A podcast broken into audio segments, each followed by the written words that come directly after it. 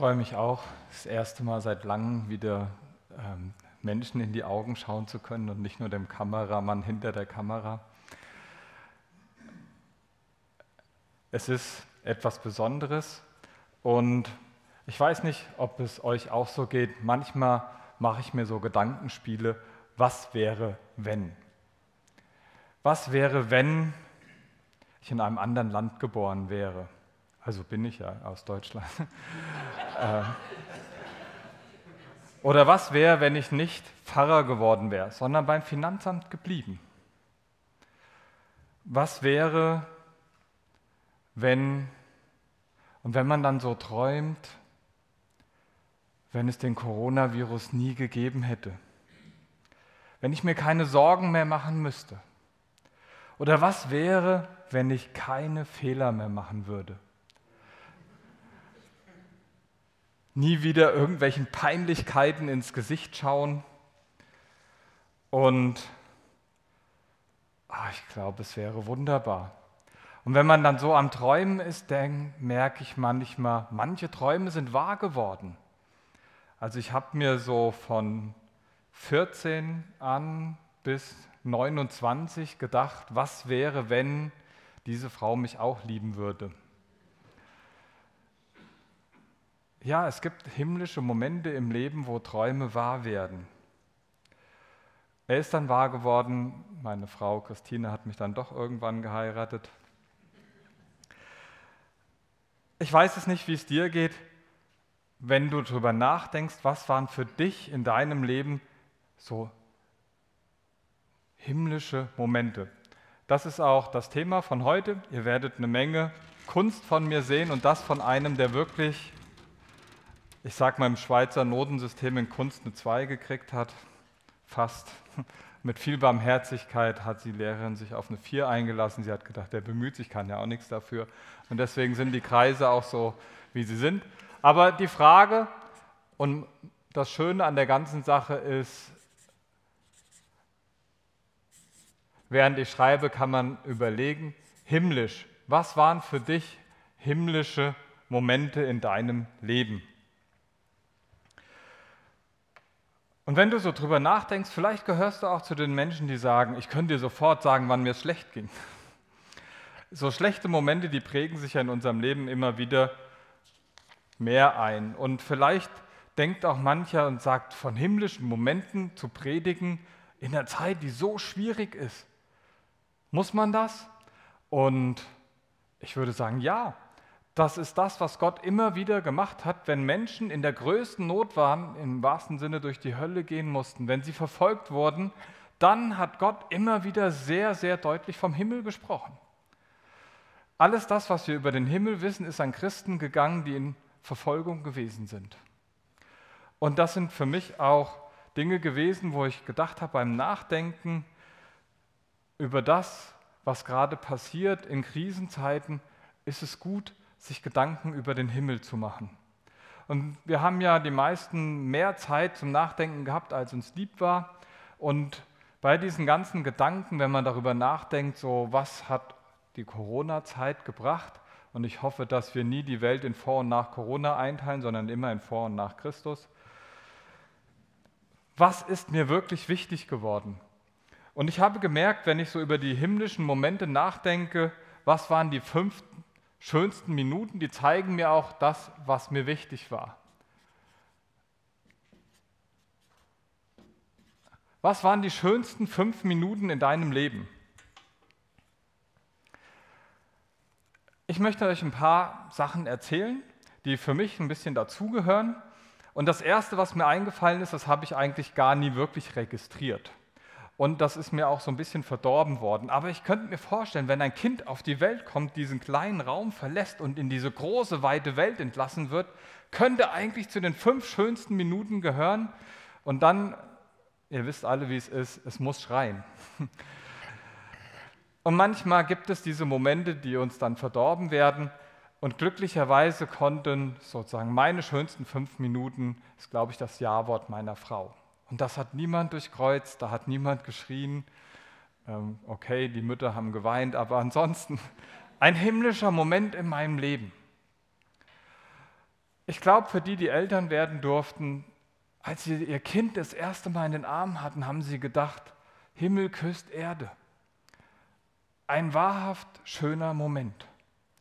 Manche haben vielleicht schon das Privileg, Groß- oder Urgroßkinder in den Armen gehalten zu haben. Und immer wieder könnte man sagen, ja, ein himmlischer Moment. Ich glaube, wenn wir in schwierigen Zeiten nachdenken, ist es gut, sich immer wieder zu überlegen, was waren denn die guten Zeiten. Und es ist sicherlich immer wieder die Frage, was ist wirklich wichtig im Leben? Was verdient, was verdient es wirklich genannt zu werden? Und ich merke bei den Dingen, die mir wirklich wichtig sind im Leben, viele von diesen schönsten fünf Minuten, die sieht man. Da kriegt man eine Karte, da wird gepostet, da gibt es Fotos. Und ich merke, eigentlich gibt es für mich einen Moment, die schönsten fünf Minuten in meinem Leben, der kommt wahrscheinlich noch. Und ich werde wahrscheinlich sagen, das überstrahlt alles. Jeder, der so einen himmlischen Moment hat, weiß, es ist kein Lottogewinn, es ist kein Karrieresprung. Es hat viel mit Beziehung zu tun und meine schönsten fünf Minuten werden sein, wenn ich in der Ewigkeit lande. Ich glaube, das wird diesen Raum verlassen und das wird eine Dimension sprengen. Und wenn da so manche sagen würden, ja, okay, der ist Pfarrer, der muss das sagen. Was ist denn mit dem Himmel? Was wäre, wenn der Himmel eine Wirklichkeit in meinem jetzigen Leben wäre? Was wäre, wenn der Himmel eine Bedeutung für das Jetzt hätte? Würde mein Jetzt nicht anders aussehen? Was ist wirklich wichtig? Habt ihr schon mal über den Himmel was gepostet? Was ist mir so wichtig im Leben, dass ich es weitergebe? Vielleicht sogar mal eine Karte schreibe oder ein Rund WhatsApp über irgendetwas. Es gibt so Dinge, da fragen andere Leute nach. Zum Beispiel, oh, das Rezept ist super. Kann ich das haben? Klar kannst du das haben. Aber welches Rezept wäre so gut, dass ich es euch allen schicke, egal ob es euch schmeckt? Weil ich denke, es ist super, muss jeder mal probiert haben. Und das wäre ja noch nicht mal peinlich. Und ich habe mich gefragt, gerade in der Corona-Zeit, welche Predigt ist so gut, dass ich sie jemand weiterschicke? Meine eigenen jedenfalls nicht. Und dann habe ich überlegt, welche würde ich denn wirklich weiterschicken? Und dann habe ich gedacht, naja, es liegt eigentlich noch nicht mal an den Predigten. Ich kenne ein paar, die sind wirklich gut. Ich glaube, ich bin zu wenig davon überzeugt.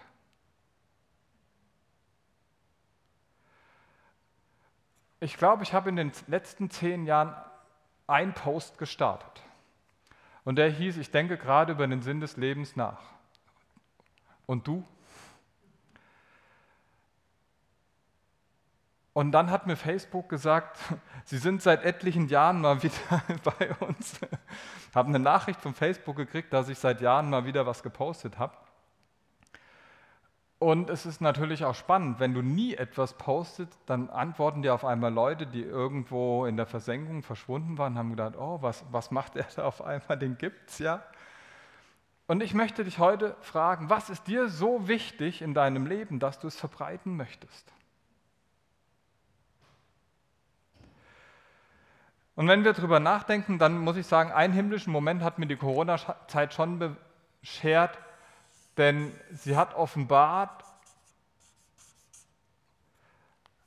es gibt einen wichtigen Wert, da ich nicht gut zeichnen kann, das ist Leben. Also so wird irgendwie Leben dargestellt, wenn man so bei den Kardiologen ist.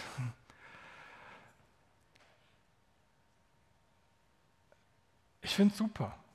Es gibt Zeiten, als ich jung war, da war das Leben gar nicht so wichtig. Da hat man Leben weggeschmissen für nichts. Es gab davor noch eine Zeit, dann geht man im Geschichtsunterricht noch weiter zurück, da hat man noch sinnlosere Dinge getan, da hat man aktiv Menschen vernichtet. Es gibt also nicht immer Zeiten, die so gut sind wie diese, wo man sich sagt, Leben ist uns wichtig, wir wollen das schützen. Von daher könnte man sagen, ein himmlischer Moment. Und wenn ich länger drüber nachdenke, will ich eigentlich nicht, ähm, aber dann muss man sich sagen, warum ist es gerade so wichtig? Warum ist mir deine Gesundheit im Moment so wichtig? Weil sie meine gefährden können, ansonsten wäre mir es egal. Mal ganz ehrlich, oder? Der Rest der Welt war mir bis Februar egal. Es hat niemand meine Gesundheit beeinflusst.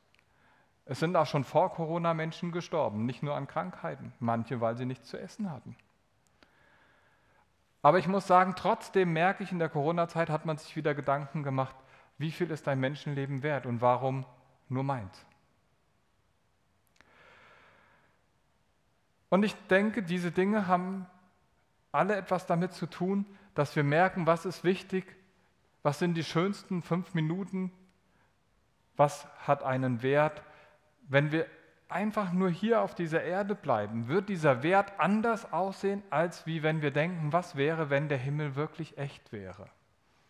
Ich glaube, viele in einem Gottesdienst denken, ja, der Himmel, den gibt es sowieso. Aber wenn der nur in der Theorie existiert und keinen Einfluss auf dein Leben hier hat, würde ich sagen, naja, vielleicht bist du noch in der Frage, was wäre wenn? Und es ist gar nicht schlimm, sich die Frage zu stellen. Vielleicht könnte sie einen neuen Einfluss auf dein Leben haben. Und für mich ist es manchmal so, dass ich denke, warum hat der Himmel so wenig Einfluss auf unser Leben?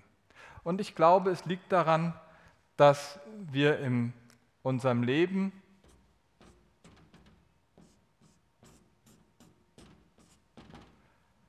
den Himmel uns einfach so vorstellen, ist irgendwie schön. Aber irgendwie schön, na mal ganz ehrlich, das ist vieles. Und es gibt die Geschichte von einem Theologieprofessor, der hatte Theologiestudenten vor sich, ähm, weiß nicht, ob so viele wie ich jetzt euch vor mir habe, und der hat ihnen die Frage gestellt, glaubt ihr an den Himmel? Und alle Theologiestudenten, ja, musste er sein. Dann hat er ihnen gesagt, wenn heute Abend die Sonne untergeht und der Himmel anfängt, wer freut sich drauf? Zögernd gingen einige Hände hoch, weil sie dachten, es ist die richtige Antwort. Und dann hat er sie gefragt, warum nicht? Und die Antwort war, ich möchte erst noch etwas Schönes erleben. Ich freue mich auf die Hochzeit, das Kind, die Enkel. Hier auf der Erde gibt es auch noch so viel Schönes zu erleben. Und ich habe gemerkt, als ich die Geschichte gehört habe, es ist zu unkonkret. Natürlich gibt es verschiedene Charaktere und Lebensumstände, die wir nicht beeinflussen können, aber wenn wir über den Himmel nachdenken, merke ich, oftmals sind die Bilder vom Himmel wie einfach schön das größte Hindernis, damit der Himmel eine Realität auf der Erde hat. Und zwei von diesen Mythen, was der Himmel ist, möchte ich heute aufklären. Das erste ist, das Einzige, was ich gut zeichnen kann, das muss ich 500.000 Mal üben in meinem Leben. Musik ist ja was Wunderschönes als ich 13 war und im Stimmbruch und mein Lehrer sagte, im Himmel, da werden wir die ganze Zeit singen, habe ich gedacht, da will ich nicht hin. Heute ist das anders. Ich singe für mein Leben gern und ich habe am Anfang der Hanna gesagt, hey, ähm, für mich sind es himmlische Momente, wenn, wenn einfach Lobpreis läuft. Aber damals als 13-Jähriger, als der Lehrer das gesagt hat, habe ich gedacht, nein, der Himmel, auf gar keinen Fall. Anderes Beispiel, der Pfarrer sagt, so wie dieser Gottesdienst, so wird es im Himmel sein. Um Himmels Willen, bitte nicht. Das ist keine Abwertung von einem Gottesdienst, aber wir alle wissen, Vorfreude auf den Himmel sieht anders aus. Hoffentlich ist es dort anders. Also der Mythos 1 wäre, der Himmel ist langweilig. Es gibt diese Anti-Himmels-Karikatur der Münchner im Himmel, der verzweifelt auf seiner Wolke singt Julia Saki und immer wütender wird, weil er sich nicht vorstellen kann, eine Ewigkeit Harfe zu spielen. Der Himmel ist langweilig und wenn wir diese Vorstellung von Himmel haben, dann merken wir, Himmel heißt auch immer gleich mein Gottesbild. Gott ist langweilig der versteht keinen Spaß, der macht immer das Minus, der ist die absolute Bremse. Ich will noch was Schönes erleben und im Himmel, naja, wenn da Gott ist, kann es nicht schön sein. Das ist ja der Gedanke der hier sogar bei den Theologiestudenten vorherrscht. Im Himmel, äh, was Schöneres als heiraten? Im Himmel. Hohoho. Zu theoretisch, nee, kann ich mir nicht vorstellen. Und dann merken wir, was haben wir denn für ein Gottesbild? Langweilig. Der erste Mythos. Der zweite Mythos, so ist der Himmel nicht. Im zweiten Mythos, ähm, dafür habe ich mir sogar ein YouTube-Video angeschaut, wie man das malen kann, selbst wenn man völliger, völliger Antizeichner ist. Oh, was ist das? Was ist das? Es ist ein. Helft mir, ratet es bitte, sonst muss ich es immer schöner machen. Ja, danke. Das Video hat sich gelohnt. Vielen Dank an YouTube. Die grundsätzliche Vorstellung im Himmel ist manchmal die, der Fußballer würde sagen, im Himmel wird die ganze Zeit Fußball gespielt. Und dann würde ich sagen, hey Mann, im Himmel wird nicht gefault, werden keine Schwalben. Also nee, Fußball im Himmel nicht, aber Volleyball, das wird es im Himmel geben. Die Idee dahinter ist, der Himmel ist das Upgrade der Erde, das erwachsenen Laraffenland. Und was dann dahinter steckt, wenn man wirklich diese Vorstellung hätte, warum will dann keiner in den Himmel? Weil jedem klar ist, ich nehme mich mit. Das Schlaraffenland auf Ewigkeit in Ewigkeit nur Fußball spielen ist sowieso schwierig, aber wir wissen, dass der Mensch, wenn er sich selber mitnimmt im Himmel, am Ende ist der Himmel das, was wir auf der Erde sowieso haben. Wenn ich Glück habe, läuft es gut und wir gewinnen und wenn ich Pech habe, wird abgestiegen. Es ist unattraktiv, wenn der Himmel nur das Upgrade der Erde ist, wo man weiß, am Ende nehme ich alle Fouls doch mit. Und deswegen will ich da nicht hin. Und die Idee, die für Gott dahinter steckt, Gott, du musst meine Wünsche erfüllen. Und wenn du es nicht machst, Blitzeinschlag, unsere Beziehung, wir gehen zwei getrennte Wege. Wenn du es nicht so machst, wie ich es mir wünsche, als Christ habe ich doch das Anrecht oder nicht? Muss doch. Der muss doch einen Job kriegen, der muss doch gesund werden. Das, das kann doch nicht anders sein. Du meinst, du bist doch gut. Puh, ist nicht immer so. Der Mythos Himmel ist Upgrade. Und jetzt meine Frage, was ist wirklich dein Bild vom Himmel? Wie sieht Gott wirklich aus? Gehen wir nochmal dort zurück, die Theologiestudenten. Der Professor fragt die nächste Frage und sagt, stellt euch vor, heute Abend stehst du an einem Lichtschalter und kannst das Licht anmachen. Und zwar nicht in deinem Wohnzimmer, sondern hier auf der Erde. Und zwar, wenn du diesen Schalter betätigst, wird sich die Erde wie folgt verändern. Die Corona vorbei. Keine Krebserkrankung mehr. Überhaupt niemand ist mehr krank. Es gibt keine Bürger zweiter Klasse mehr. Es gibt keine Sklaven mehr. Es gibt keine Hungernden mehr. Niemand tut etwas Schlechtes. Alle Menschen leben im Frieden zusammen. Würdest du auf diesen Schalter drücken? Und alle Theologiestudenten? Ja! Wir merken, wir, wir sehnen uns nach Erlösung. Nach Erlösung von dem, wie es ist. Wir haben eine große Sehnsucht eigentlich nach dieser Veränderung. Und eigentlich sagte der Professor damit, ihr wollt alle eigentlich am liebsten heute Abend noch in den Himmel, weil ihr würdet am liebsten den Schalter umdrücken. Denn so wird es dort sein. Das Bild ist dann etwas konkreter geworden. Und ich finde es fantastisch, dass, wenn mir die Worte fehlen, Gott weiß, wie es im Himmel aussieht. Deswegen hat er Worte gefunden, um die um den Himmel zu beschreiben. Und das Ganze, was ich hier mache mit den Bildern, liegt daran, er hat Worte gefunden, den Himmel zu beschreiben und hat dazu Bilder benutzt. Und von daher war es für mich angemessen, heute mit Bildern zu arbeiten. Ich lese uns aus Offenbarung 21 die Verse 1 bis 6. Und ich sah einen neuen Himmel und eine neue Erde, Denn der erste Himmel und die erste Erde sind vergangen und das Meer ist nicht mehr. Und ich sah die heilige Stadt, das neue Jerusalem von Gott aus dem Himmel herabkommen, bereitet wie eine geschmückte Braut für ihren Mann. Und ich hörte eine große Stimme von dem Thron her, die sprach, siehe, da, die Hütte Gottes bei den Menschen. Und er wird bei ihnen wohnen und sie werden sein Volk sein. Und er selbst, Gott mit ihnen, wird ihr Gott sein. Und Gott wird abwischen alle Tränen von ihren Augen und der Tod wird nicht mehr sein. Noch Leid, noch Geschrei, noch Schmerz wird mehr sein, denn das Erste ist vergangen. Und der auf dem Thron saß, sprach, sieh, ich mache alles neu. Und er sprach, schreib, denn diese Worte sind wahrhaftig und gewiss.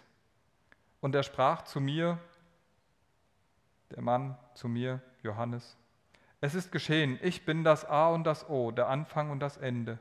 Ich will dem Durstigen geben von der Quelle des lebendigen Wassers umsonst.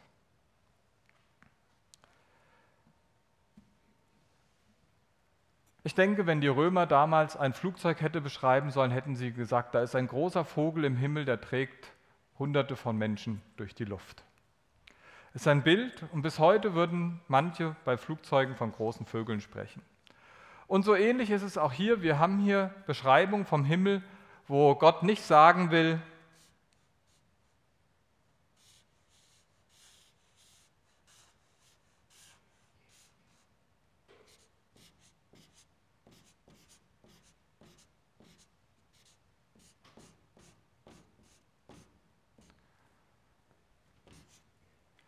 der Himmel ist eine Stadt.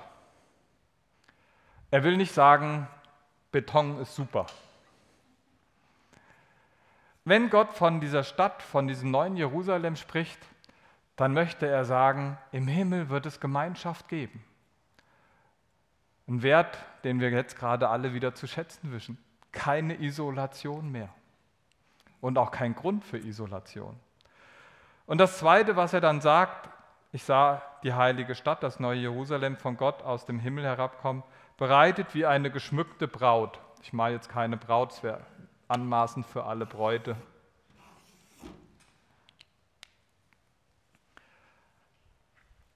Das Ehesymbol.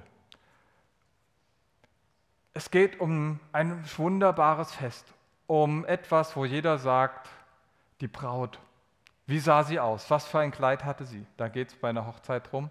Gott sei Dank ging es nicht um den Mann. Viel schöner die Braut.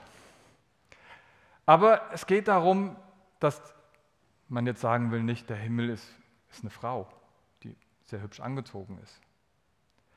Da geht es darum, im Himmel wird es voll Liebe sein. Und dann das dritte Bild, was wir haben, ist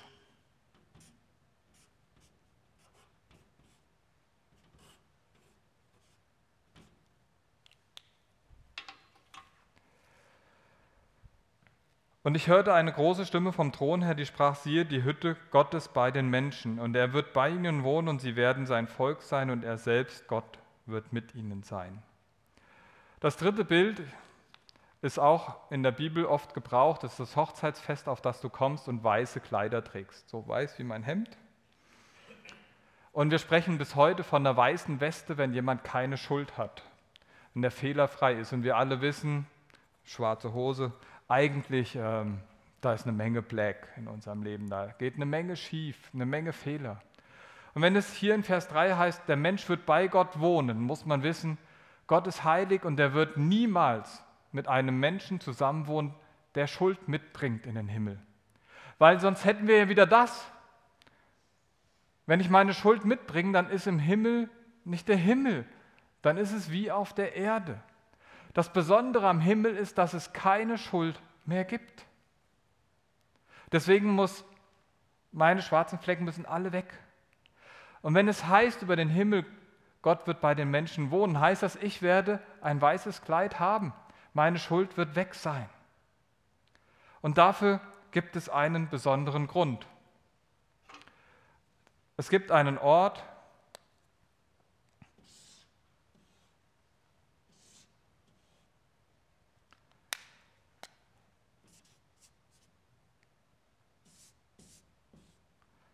wo dieser Blitz eingeschlagen hat, ein Ort, wo wir unsere Schuld ablegen können. Jesus war auf der Welt und die Offenbarung ist ja danach geschrieben, hat gesagt, hey, ich nehme die Schuld weg. Und wenn du zu mir kommst und sie bei mir ablegst am Kreuz, dann gehst du ohne Schuld weg und dann bleibt die weiße Weste. Dann bekommst du das weiße Kleid. Dann wirst du die Braut Jesu sein können. Und dann wird die Gemeinschaft mit Gott möglich sein. Und wir sehen daran schon, das hier ist die Voraussetzung für das alles. Ups.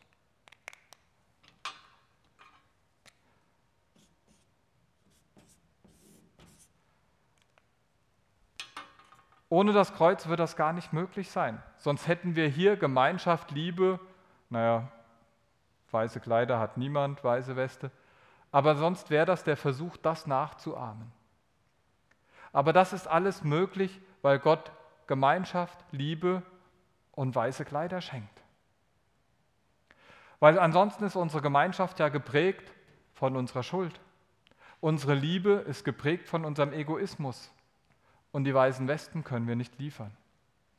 Deswegen hat Jesus gesagt, ich nehme das, ich nehme das mit ans Kreuz. Und er trägt dort alles und deswegen kann man in der Offenbarung weiterlesen. Und Gott wird abwischen alle Tränen. Es muss niemand mehr weinen im Himmel. Es gibt keinen Grund. Es wird der Tod nicht mehr sein, weil Jesus ist nicht am Kreuz geblieben. Ich habe extra ein leeres gezeichnet. Ich hätte auch kein volles zeichnen können. Aber das leere Kreuz spricht davon, Jesus Christus ist auferstanden und lebt. Auch jetzt hier, wenn es nicht nur eine Theorie ist, was wäre, wenn, wenn Jesus auferstanden wäre, dann hätte der auferstandene Herr einen Berührungspunkt in diesem Moment. Er lebt und deswegen ist der Tod besiegt und er wird nicht mehr sein. Noch Leid, noch Geschrei, noch Schmerz. Und mitten in dieses Elend hinein, und wir müssen sehen, Johannes, der das schreibt, ist verbannt auf der Insel Patmos und Domitian hat eine der schlimmsten Christenverfolgungen aller Zeiten durchgezogen. Mitten in diese Verfolgungs-, Verbannungs-, Isolationszeit hinein, der war isoliert auf Patmos quasi, bekommt er eine Begegnung mit Jesus geschenkt. Und da spricht Jesus davon, und er, Jesus, sprach zu mir, es ist geschehen, ich bin das A und O. Das hatte Jesus schon mal gesagt. In Jesaja 55 steht es, in Johannes 4, in Johannes 4, Johannes Offenbarung schreibt dieses Buch. Da ist ein Dialog, wo Jesus sagt, hey, wir kennen uns. Er knüpft an andere Gespräche an.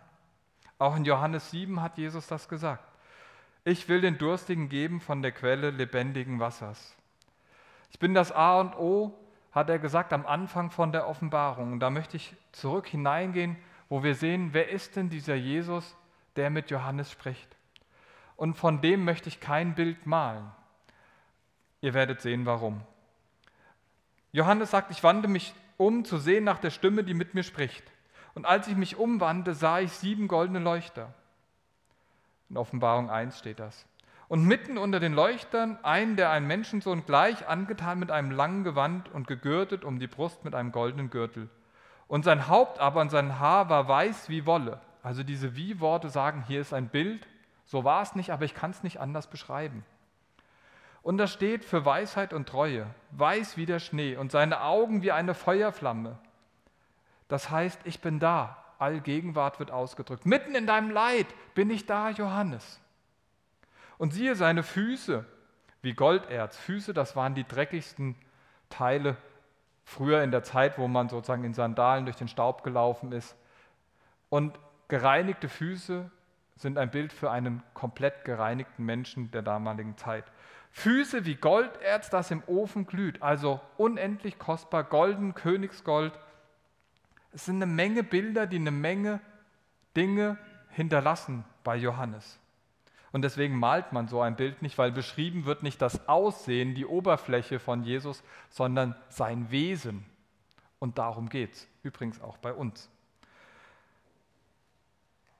Und seine Stimme wie großes Wasserrauschen, mächtig, und er hatte sieben Sterne, die Gemeinden in seiner rechten Hand, der starken Hand, und aus seinem Mund ging ein scharfes, zweischneidiges Schwert. Auch das wäre künstlerisch übertrieben aufzuzeichnen. Aber es heißt, sein Wort hat Macht und Autorität, und sein Angesicht leuchtete wie die Sonne in ihrer Macht. Und daran sehen wir das Bild vom Himmel, das Bild, wie Gott ist kann meine jetzige Situation beeinflussen, wenn ich es wirklich als Realität nehme. Was wäre, wenn? Das war es. Wenn das wahr ist, dann, und als ich ihn sah, fiel ich auf die Füße wie tot. Oh, Gott. Und seine rechte Hand, die starke Hand Gottes, legte sich auf mich. Und es gibt dieses Bild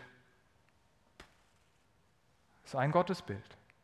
Oder wenn man sich vorstellt, da hat ein Vater seinen Jungen auf den Schoß und legt die Hand über die Schulter und dann legt sich die rechte Hand auf dich. Das wäre das Bild, was hier gebraucht wird. Denn Gott sagt dann, hallo Junge, fürchte dich nicht.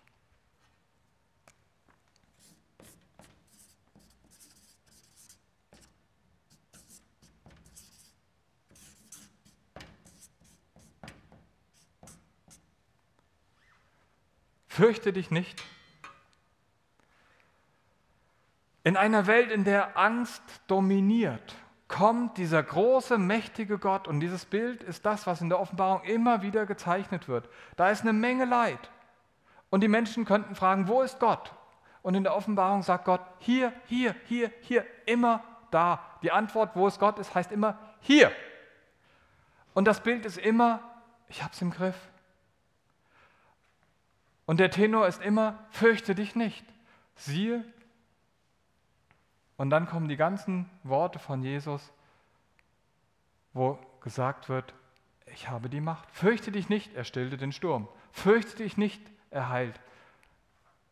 Geht hin in alle Welt, denn siehe, alle Macht ist bei Jesus. Was eine Zusage mitten in diese Zeit hinein. Und ich glaube, Johannes hat in diesem Moment einen himmlischen Moment. Und warum hat er diesen himmlischen Moment?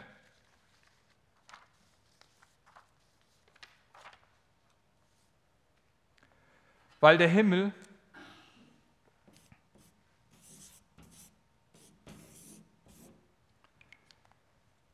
kein Ort, sondern eine Person ist. Wenn ihr mich fragen würdet, wo wohnst du? Und ich würde sagen, dort, wo meine Frau wohnt. Wo bist du zu Hause? Da, wo unser Ehebett steht. Zu Hause ist für mich nicht der Ort, sondern meine Beziehung. Und wenn wir an den Himmel denken, ist es nicht irgendein schöner Ort, sondern es ist da, wo Jesus ist. Dieser Jesus, der uns in Gottes Wort so beschrieben wird, der uns in der Offenbarung als der herrliche, wiederkehrende König beschrieben wird. Und die Frage, wie können wir das in unserem Alltag realisieren? Wie können wir himmlische Momente erleben? Da geht es nicht darum, dass der äußere Umstand sich verändert, sondern himmlische Momente werden geschaffen dort, wo ein Mensch Jesus begegnet oder dem Wesen von Jesus. Wir sprechen von himmlischen Momenten. Ich habe da gesprochen von der Hochzeit. Meine Frau ist nicht Jesus, aber dem Wesen Jesu, die Liebe Gottes, die habe ich in dem Moment erfahren. Und deswegen ist es ein himmlischer Moment geworden. Und die Frage bei allen Menschen, die heiraten, muss sein, wo kommt diese Liebe her? Es sei denn, es war eine Geldheirat. Der Fluss vom Geld ist noch relativ leicht nachzuvollziehen. Wo kommt das her, was das Leben so besonders macht?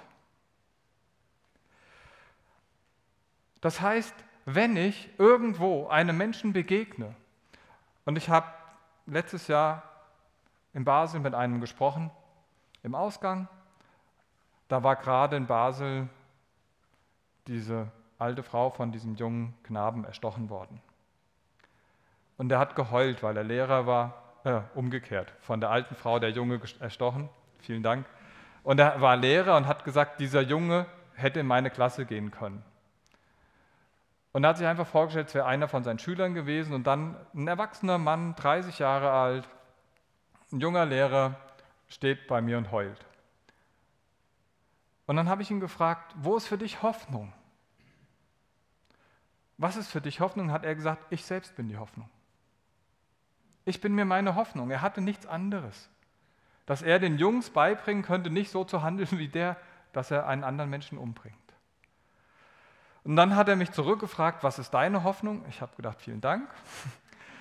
Und habe ihm dann von dieser Person erzählt. Weil Hoffnung ist nichts Abstraktes, sondern eine Person. Und dann hat er am Ende erzählt, als ich ihm gesagt habe von dem toten und auferstandenen Herrn, warum das für mich Hoffnung ist, mit all dem. Jetzt kommst du mir mitten in diesem Leid mit diesem Jesus. Und ich dachte, oh wei, was passiert jetzt? Der war ein bisschen breiter als ich. Es war noch vor Corona und deswegen war das Folgende auch möglich. Dann nimmt er mich in den Arm und heult an meiner Schulter. Ein himmlischer Moment. Morgens um halb drei. Warum? Ich habe keine Hoffnung. Aber ich kenne diesen Jesus, der ist die Hoffnung. Und wenn der mein Leben prägt, dann können wir mitten in dem Leid die Gegenwart Gottes hineinbringen. Und ab dem Zeitpunkt, wo die Gegenwart Gottes da ist, entsteht ein himmlischer Moment. Wenn du himmlische Momente von irgendetwas anderem abhängig machst, wirst du nicht viele erleben. Aber du kannst sehr viele erleben, wenn du Jesus mit in diesen Moment hineinnimmst. Wenn wir die Gegenwart von Gott, uns in die Gegenwart von Gott begeben, was wir gleich im Lobpreis auch wieder machen werden, ist das ein himmlischer Moment. Und dann können wir uns mit diesem Moment hinausbewegen und werden diese Liebe weitergeben können und himmlische Momente schaffen. Wenn wir die Zeit mit ihm und seinem Wort verbringen, dann haben wir in Situationen, wo wir anderen Menschen begegnen, nicht ein Buch in der Hand, nicht eine Erfahrung gemacht, sondern wir kennen diesen Mann, Jesus Christus.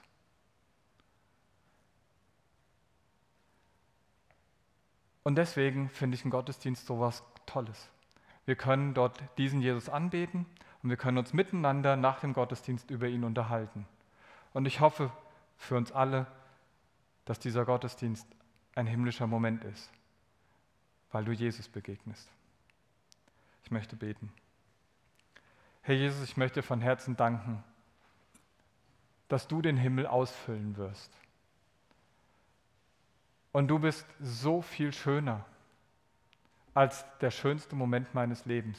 So viel größer und so viel mächtiger, so dass ich es mir oft nicht vorstellen kann. Und ich möchte danken für dein Wort, wo du mir in Bildern klar machst, wie groß und herrlich du bist.